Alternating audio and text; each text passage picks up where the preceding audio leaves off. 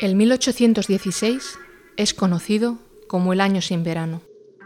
Aquel año se produjeron unas anormalidades climáticas extraordinarias y una caída en picado de las temperaturas. Lo provocó la erupción de un volcán, el del monte Tambora, en Indonesia, la erupción volcánica más virulenta que se ha registrado en la historia. El mundo entero batió récords de frío y sufrió tormentas y heladas insólitas.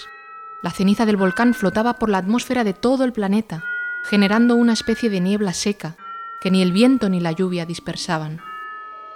Se producían unos ocasos espectaculares que tuvieron un impacto profundo en el pintor William Turner.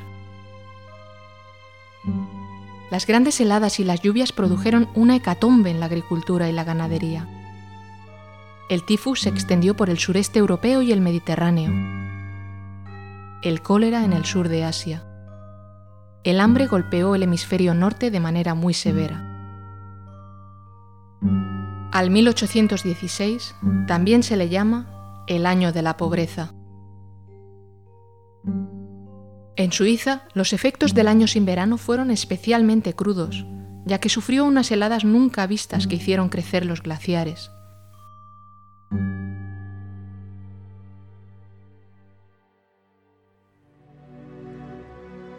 Precisamente en Suiza, aquel mayo de incertidumbre, tormentas y ceniza suspendida en el aire, cinco amigos se refugiaron en la villa Diodati, en Ginebra.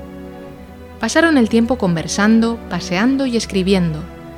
Eran el poeta Lord Byron y su pareja Claire Clermont, su médico personal John William Polidori, el escritor Percy Shelley y la escritora Mary Godwin, que cambió su nombre a Mary Shelley a final de ese año, cuando se casó con el bueno de Percy.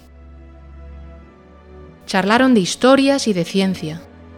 Mary Shelley era una gran conocedora de los trabajos científicos que se publicaban.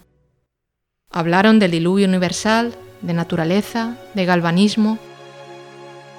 Allí, en el ya célebre autoconfinamiento, nació la extraordinaria novela Frankenstein o el moderno Prometeo. Esta novela gótica se considera la primera historia moderna de ciencia ficción y ha ejercido una influencia enorme en la producción narrativa posterior, hasta el día de hoy. En este otro mayo de incertidumbre, en este otro confinamiento 200 años después, nace el intento de crear un cuento que merezca la pena ser recordado. A diferencia de hace 200 años, tengo la oportunidad de enviar palabras mucho más lejos y rápido, de crear un trasiego de las moléculas del aire que formen relatos que viajarán de mí a vosotros, de mi cerebro al vuestro, o si queréis poneros más góticos, de mi corazón al vuestro. Este baile de moléculas va dedicado a aquellos que, como la pandilla de Shelley, son amantes de las historias, de los relatos sobre el cerebro y sobre el lenguaje. Esta es una reunión de exploradores de la facultad que nos hace humanos. Nos quedaremos hasta tarde en torno al fuego, como llevamos haciendo desde tiempos remotos, hablando de esta manía humana de llenar o de medir espacio y tiempo con lenguaje.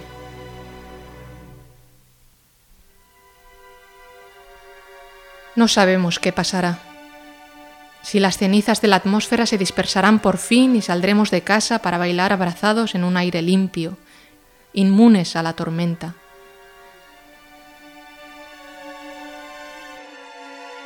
Por el momento, bailaremos aquí dentro y nos contaremos historias desde la ciencia y desde la emoción.